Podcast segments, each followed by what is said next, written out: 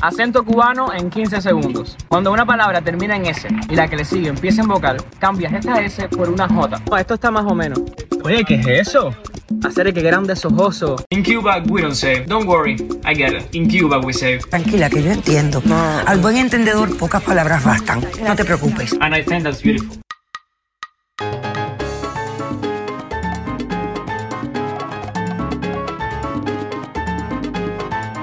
Este es mi invitado de hoy, un joven cubano radicado en la ciudad de Miami, a quien la vida le cambió en un abrir y cerrar de ojos el 1 de octubre de 2021 cuando creó CubaCess, una cuenta en Instagram que es una especie de galería digital donde a través de sus posts colecciona frases, dicharachos, expresiones comunes que decimos los cubanos, esa suerte de patrimonio oral que no recogen los libros académicos porque nacen en los barrios, en la calle y que forman parte de la identidad y la cotidianidad de los que vivimos dentro y fuera de la isla. Con apenas 19 años, el también entonces estudiante de primer año en la carrera de diseño gráfico en La Habana aprendió a lidiar con una notoriedad que no tenía planificada. Lo que empezó por una publicación es ahora una comunidad de más de 65 mil seguidores con presencia en muchas plataformas digitales, además de una tienda online donde estos diseños se imprimen y llegan a todas partes del mundo. En la descripción del episodio tienes mucha más información. Tuve la suerte de conversar con él cuando apenas Cubase despuntaba y hoy, casi tres años después, lo recibimos en la Casa Azul. En sus propias palabras, en nuestra forma de hablar se esconde nuestro pasado. Estar orgulloso de donde vienes es saber a dónde vas. Bienvenido a la Casa Azul, Alejandro Bujan.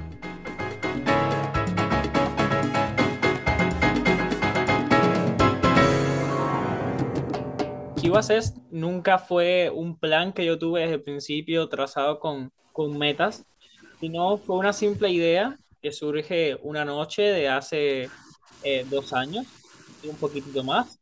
Y fue una idea que empezó con, con el simple hecho de querer llevar eh, algo que se hacía en otros países, en otras, en otros, con otros lenguajes, etcétera, llevarlo a Cuba.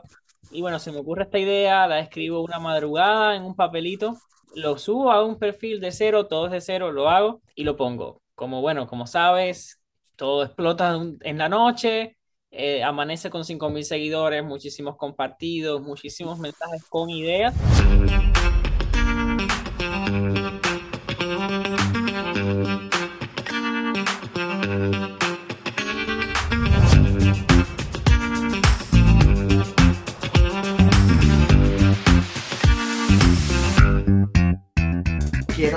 Cuentes cómo se convierte una idea que nació de la noche a la mañana en un e-commerce. Fue algo que, que, en ese momento fue como tan novedoso. Fue una cosa que es indescriptible, no ha vuelto a pasar. No me, no me ha pasado nunca con ningún proyecto, ni me ha vuelto a pasar después de, de QACS. Pero fue una furia tan grande que las personas empezaron a, a querer t-shirts y una persona me pide un t-shirt para, me pide el diseño para a hacerse un t-shirt. Buen cubano. Ahí viste, se pone ojo. Dije, bueno, tenemos que, si la gente quiere, si el público quiere t-shirts, nosotros hacemos t-shirts. Y empezamos así, y bueno, se ha ido expandiendo y siempre se ha ido como el público, las personas después empezaron a pedir eh, suéteres. Si la gente pide suéteres, se hacen suéteres. Y así se ha ido siempre eh, creando a partir de lo que nos pedían. Y entonces ya una vez que tú decides, porque tú empiezas que ibas es en Cuba y ahora estás en los Estados Unidos, ese tránsito, cuéntame cómo, cómo lo vives en términos de eh, tu negocio, porque es que, es que es también es tu negocio. Bueno, esto sí ha sido algo que me costó bastante trabajo desde el primer punto de entender en Cuba el negocio es algo tan simple como que tú quieras vender algo y empieces a venderlo. Y le digas a la gente que estás vendiendo algo y cuánto cuesta. Eso es tan simple como eso en Cuba.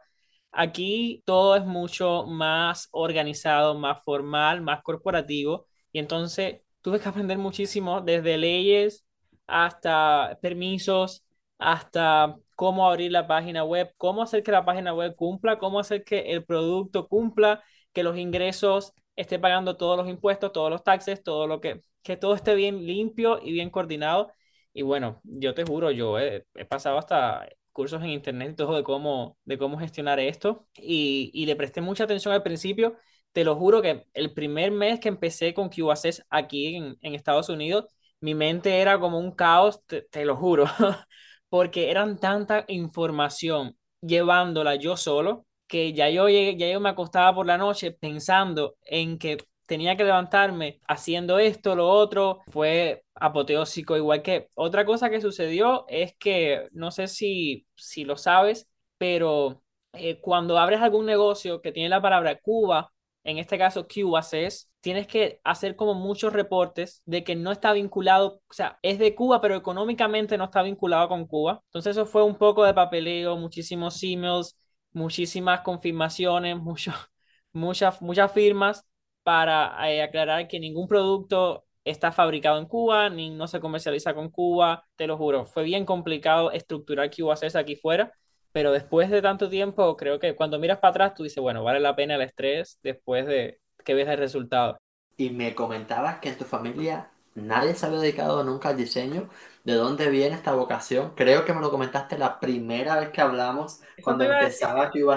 Esto lo comenté hace mucho tiempo. Mira, en mi familia eh, nunca nadie se ha dedicado a nada del arte. En mi familia hay muy poquito arte, porque en mi familia, mira, hay muchos médicos, muchas personas dedicadas al campo de la medicina en mi familia, mis tías, mi hermano, son como muy dedicados al, al mundo de la medicina.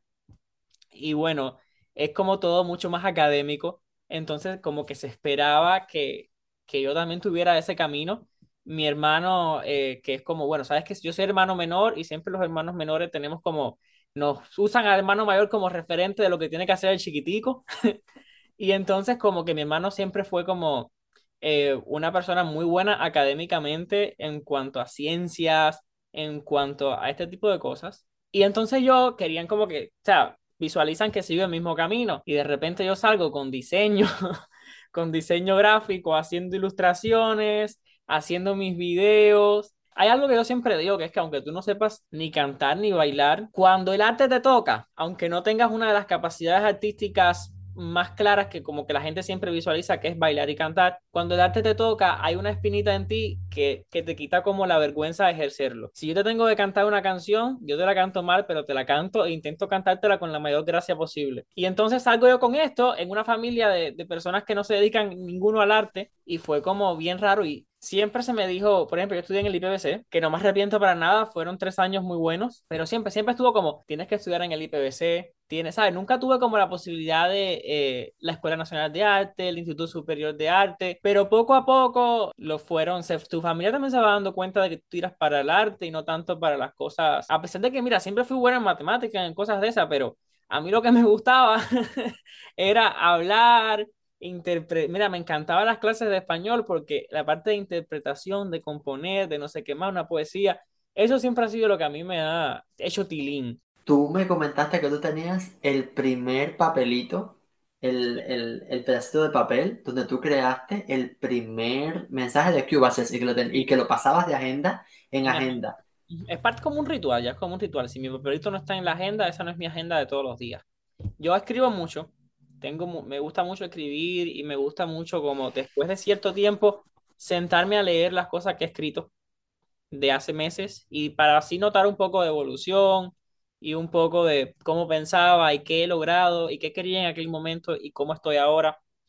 Y ese papelito es como mi, como mi papelito especial de pasarlo de página en página, porque Cubase creo que fue un detonante. Bueno, yo hacía ilustraciones antes y siempre me for- y siempre viví un poquito las redes sociales, pero nunca había tenido como el boom. Siempre creo que cada creador de contenido tiene un boom que es el que te hace así. O sea, tú vas como picando y picando y picando y picando hasta que picas en una piedra y boom, esa tiene diamante. Creo que Cubase fue ese boom, entonces Cubase es como mi, mi tesoro. Y de ese papelito es la representación de cómo una idea tan, tan simple que escribirla en un papelito se pudo convertir en algo que, bueno, que hoy en día me, me aporta y, me, y se ha mantenido, porque es bien difícil también mantener una página tanto tiempo.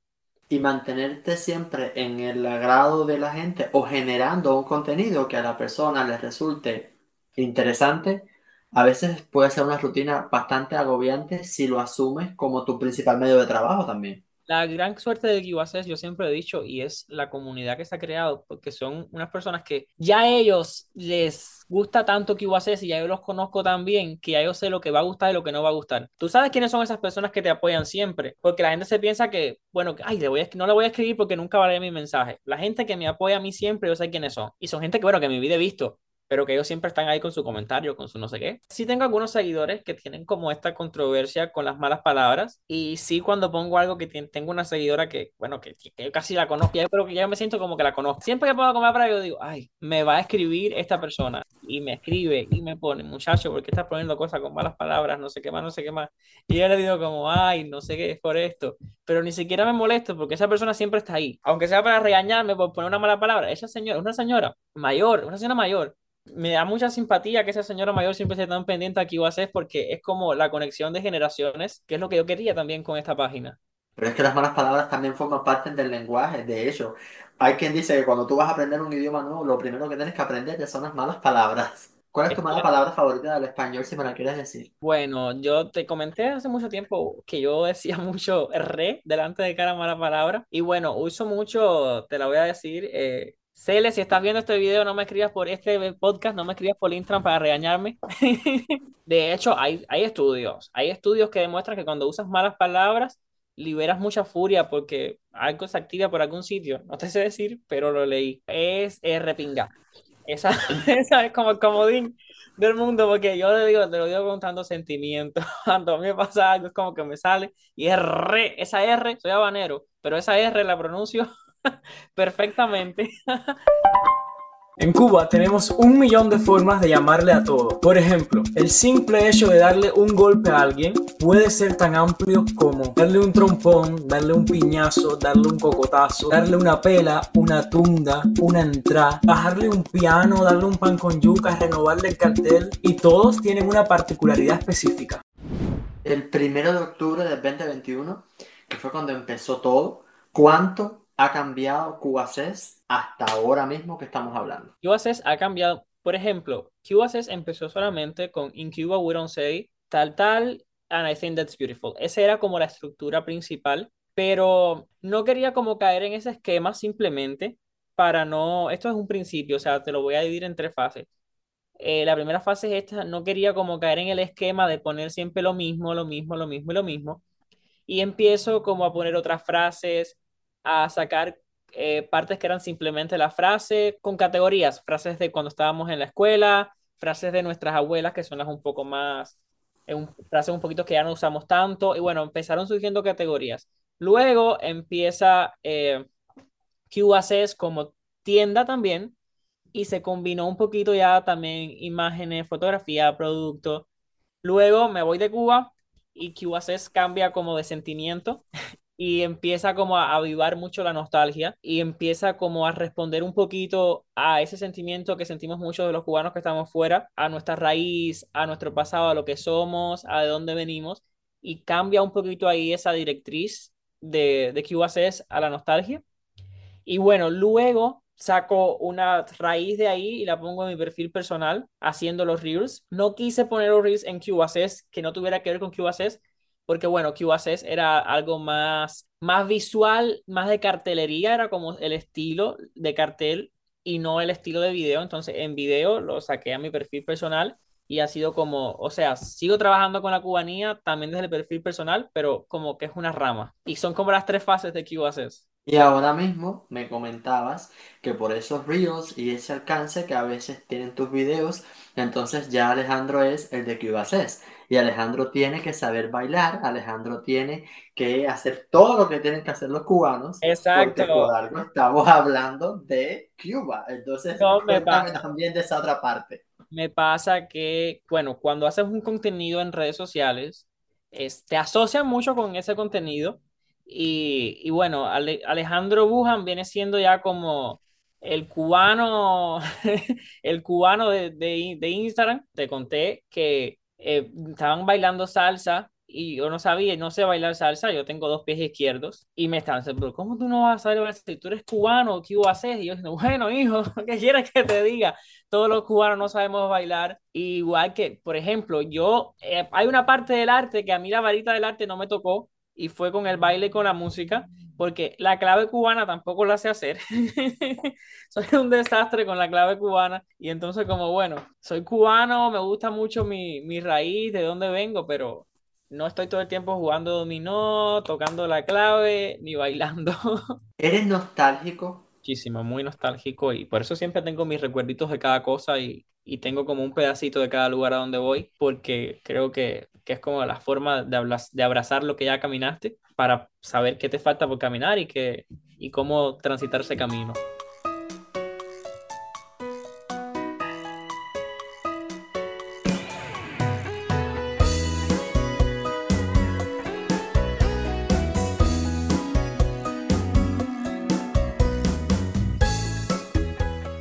Tener un perfil así, también la otra parte es que eres muy proclive a que te copien una idea. ¿Te han intentado plagiar haces en algún momento? ¿Han intentado copiar? Porque ahora sale alguien con una idea y luego viene atrás otra persona que nunca había hecho ese tipo de contenido y sin embargo le cambia cuatro colores, le cambia la tipografía y entonces Dicen que es otra cosa. ¿Te has hecho algo así? Una copia de tipografía, de paleta de colores y una copia así eh, no ha sucedido. Ahora haciendo memoria, sucedió una vez hace mucho tiempo con una cuenta, pero se solucionó fácilmente porque dio la gran casualidad que yo conocí a la persona, era tú, y le di como un consejo y le dije, mira, varias personas ya me han enviado tu cuenta, porque la gente automáticamente, te lo puedo jurar, que sale algo de In Cuba We Don't Say en cualquier sitio y ya tengo yo a 50 gente que me están mandando la publicación para que yo la vea. Y hay veces como que yo digo, bueno, está diciendo eso, pero no es una copia. Entonces yo digo, bueno, yo le reacciono con una risa o con algo, pero sé que me lo está mandando por eso. Entonces le digo a esa persona, ya muchas personas me lo han mandado, mis recomendaciones que cambies la letra, o sea, la tipografía y cambies los colores. Tú quieres decir lo que tú quieras, pero cámbialo. Te lo digo por el futuro de tu cuenta. Y bueno, lo hizo. Y la cuenta va bien ahora, pero una copia no. Sí, cuando tú pones un post, eso es normal, es una cosa normal, pero, cuando, pero pasa mucho con QACS. Porque pasa con todo, pero bueno, siempre hay alguna paginita que tira como más lo... Pasa que pongo frases de primaria y a la semana ya hay como unas cuantas cuentas que tienen cosas de frases de primaria si el post se hizo viral. Si mi post se hace viral, hay varias cuentas que tienen cosas de primaria. Esto no está mal, sino a mí me hace feliz saber que QAC sigue teniendo, ¿sabes? Después de dos años, esa vigencia. Al trabajar con el lenguaje, el lenguaje va evolucionando. ¿Cómo has visto tú alguna evolución o involución en la forma de hablar del cubano? Porque hay quien habla incluso de que se ha vulgarizado un poco más en los últimos años ¿Cómo, ¿Cómo, lo ves tú desde tu perspectiva de una persona que trabaja con el lenguaje? Es tan sencillo como dijiste que de hace dos años para acá han surgido muchas frases nuevas. Antes, normalmente uno se da cuenta porque si no trabajas con esto, lo tienes normalizado y de repente un día lo dijo Juan y después lo dijo Pedro, lo dijo Pablo, lo dijo María y ya para ti es normal de toda la vida. Pero cuando empiezas a trabajar con esto, te das cuenta de que hay frases que, que no estaban. Por ejemplo, el otro día estaba haciendo una frase, un post que ya había hecho, estaba haciendo como uno nuevo, pero de la misma frase. Hubo como dos frases nuevas y dije, ay, por Dios, hace un año esto no estaba. Cuba es una isla muy pequeñita y entonces como que si pasa una cosa lo sabe todo el mundo. Por ejemplo, cuando esto último que pasó ahora de, Lázaro y Arelis, ya fue ya un hecho que todo el mundo, yo creo que el, 50, el más del 50% de los cubanos de todo el mundo saben quién es Lázaro y saben quién es Yarelis. Y entonces ya estaba como, si no me vas a querer de la canción esta que sacaron, si, no, si me vas a querer que sea como Lázaro y Arelis, algo de esto. Oye, y esa frase la están usando tanta gente y yo pensaba que se iba a acabar en poco tiempo, pero ya hace como dos meses y yo sigo escuchando como Lázaro y Arelis. Y yo dije, tú vas a ver que dentro de 10 años alguien va a soltar un Lázaro y Arelis y le va a hacer el cuento a sus hijos de que Lázaro fue un señor y, así. Siempre nos ha pasado así, yo me acuerdo de las novelas, sobre todo las, las telenovelas brasileñas, que incluso en Cuba tú le solías llamar a la gripe o a la fiebre Nazaret, de aquella novela Señora del Destino, ¿no? Creo que se llamaba. Ajá, Señora del Destino, y también estaba después una que se llamaba La Favorita, que era con Flora y Donatella, entonces siempre estaba como Flora y Donatella, estás como, no, no, no, no, ¿para qué? ¿Dónde tú crees que está esa barrera entre lo que es gracioso, lo que es simpático, lo que da risa y lo que es vulgar? Esta barrera está para mí, para mí en el tono está en el tono y en la forma de expresarse de la persona que lo dice. Yo tengo, ahora pensando, tengo una compañera de trabajo que es cubana y tiene como 50, tiene como 50 años, es cubana y es, era de Centro Habana en Cuba. Entonces es como la, yo, yo siempre que veo a, a otras personas de otros países de mi trabajo, les digo, ella es como la cubana, ustedes están viéndola, ella es la cubana más cubana que ustedes pueden ver, pero es muy graciosa, porque ella puede decirte mil horrores. Mira horrores como una cubana de Centro Habana, tú sabes, pero te lo dice con una gracia, que ella te puede decir hasta malas palabras, que te lo dice con una gracia y una simpatía que a ti no te parece vulgar. Pero entonces hay personas que te dicen una sola mala palabra y esas personas son los más correctos del mundo y un día te dicen una mala palabra y lo dicen con tal, con tal eh, tono que tú dices, ay, qué vulgar es esa persona. A pesar de que sea la persona más, más fina del mundo, la más no sé qué más, te dice una mala palabra con un tono vulgar y tú te das cuenta que automáticamente esa persona es una vulgar. Y hay ¿sabes? No sé si me hago entender. Es complicado de explicar, pero por ahí va. Una de las grandes ventajas que tiene CubaCES es la retroalimentación que tú tienes con todas las personas que te comentan, con todas las personas que están pendientes a tu publicación y que gracias a, tus diseños y, y, a ese juego con la memoria que tú haces, algunos pues le, les evoca mucha nostalgia, otros quizás a veces, pues mira, que no le gusta o, o quizás los lleve al barrio. Cuéntame de esa retroalimentación, de esas experiencias. Recibo muchos mensajes de, de cubanas y cubanos que, que, están fuera de Cuba y que recuerdan a muchas veces cuando pongo la frase de las abuelas, muchos me escriben y me ponen, mi mamá siempre decía eso o mi viejo siempre decía eso y me parece tan bonito que una que que a través de un simple cartel tú puedas reconectar y hacer a una persona vivir emociones tan fuertes como recordar a tu mamá, como recordar a tus abuelos. Me parece tan bonito y siento que cuando las personas me lo, me lo dicen, que alguien o me conoce me conoce y me, y me, dice como, ay, me daba pena saludarte.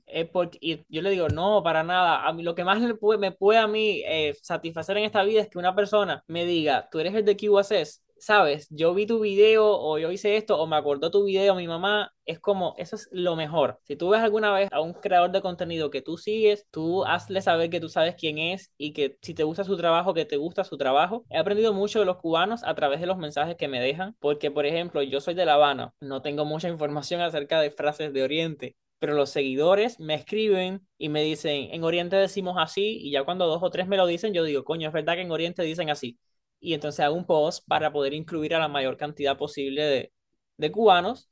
Y bueno, gracias a estos mensajes de las personas, yo conozco un poquito más de otras zonas de Cuba y de otras formas de hablar. Cuéntame de tu tiempo, cómo lo distribuyes y cómo te has acostumbrado también a esta dinámica de que en este país hay menos tiempo cuando en Cuba a veces teníamos todo el tiempo del mundo. Mi pregunta favorita y te la puedo responder yo y te la pueden responder todos mis amigos porque siempre que hablo con ellos es como mi queja de tengo que hacer esto y esto y esto y esto y esto. Pero mira, yo tengo bastantes cosas que hacer porque trabajo, tengo clases para poder trabajar por las mañanas, tomo la clase por las tardes, por las tardes noches. Mis clases a veces terminan hasta las 11 de la noche para poder eh, tomar trabajo por la mañana. Y además de esto, empecé en el gym porque yo cada vez me tiro más cosas encima. Seis meses en el gym y voy cinco días a la semana y no falto, no, esos cinco días son sagrados. No fal, he faltado en seis meses tres veces. Y eso, con escuela, con el trabajo, con QACS porque tengo que dedicarle tiempo a QACS y a la tienda. Tengo los domingos, son para sacar las cuentas de la tienda, para procesar todos los pedidos de la semana. Y entre y las tardes, entre trabajo y escuela, es cuando me siento a hacer los posts y hacer los videos.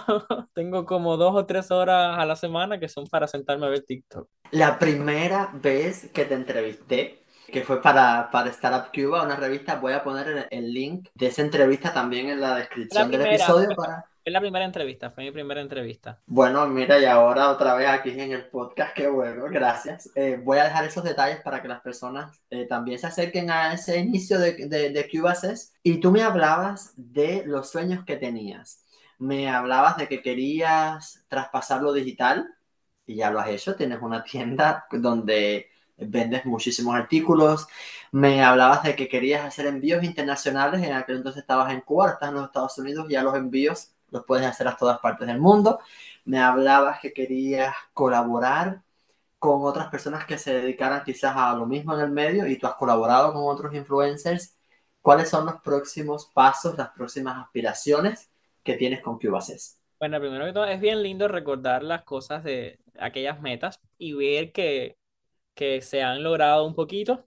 Y bueno, eh, seguir, yo creo que eh, cuando te dije hace dos años que yo quería traspasar lo digital, eh, no me refería eh, a 100% a, a vender pullovers estas cosas, sino me refería, bueno, a hacer como cosas más de eventos que se hizo, se hicieron fiestas, se hicieron cosas en Cuba, pero yo siempre he querido hacer como, esto sigue en, en mi mente y creo que eso sigue siendo ahí un, un factor bien importante de Cuba, es que quiero lograr en algún momento, y es como eh, hacer entrevistas a jóvenes y personas mayores de Cuba y hacer un formato que sea de este tipo de entrevistas, que bueno, que explote un poco y explore la forma de hablar y para verlas, para ver las diferencias marcadas de antes y ahora, que era normal antes decir, que ahora no es normal decir y viceversa. Eso creo que tengo eso ahí, esa espinita. Mira, para Alejandro espero seguir eh, estudiando y poderlo, poder sacar todo adelante, que bastantes cosas, uno a veces se llena de muchas cosas y espero, bueno, poder con todo. Tengo una confesión aquí, a pesar de que muchos videos míos sean en inglés, porque también quiero conectar Cuba no solamente con los cubanos, sino con otras culturas. A pesar de eso, mi inglés no es perfecto y no tengo un inglés C, C2.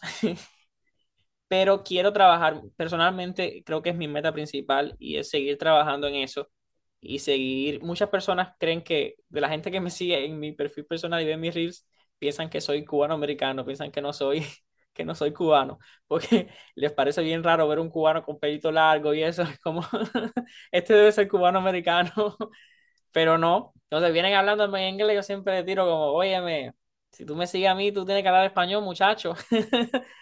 Pero sí, quiero seguir mejorando esto. El inglés como mi meta principal en cuanto a mi... A pesar de las metas típicas de poder con la escuela, poder con todo, pero bueno, quiero como eso. Eso es por ese lado. Y por QACES, quiero eh, seguir expandiéndola. Quiero eh, hacer cosas que no voy a decir todavía. Tengo muchos planes con QACES, pero quiero que crezca un poquito y quiero como este año salir del, del patrón, porque siempre hay que variar un poco, y quiero como salir del patrón y que guste, bueno, y que guste esta salida del patrón.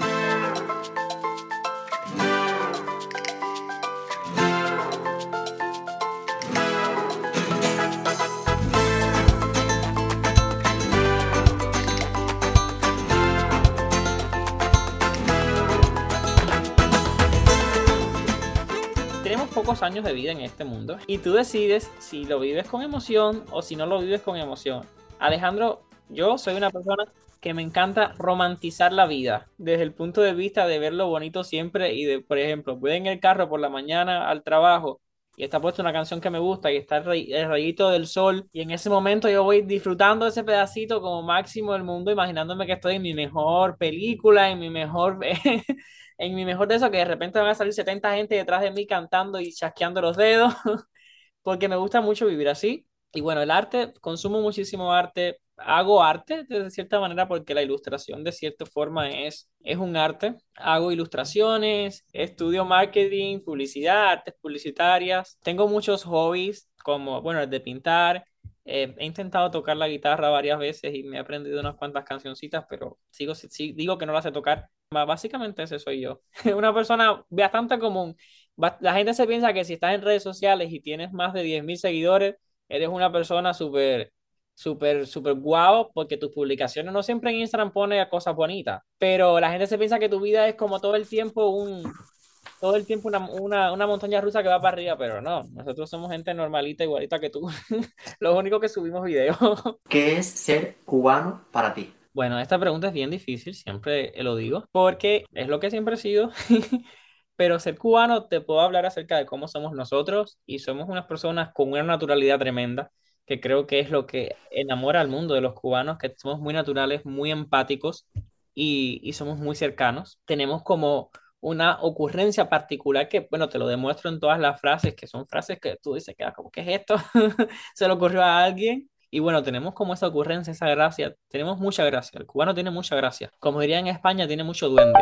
Preguntémosle a Siri si quiere saber el cuento de la buena pipa. Oye, Siri, ¿quieres que te haga el cuento de la buena pipa? A Sere, déjate de gracia que a mí no me vas a coger para las cosas, que te pones tiki tiki tiki tiki y no paras.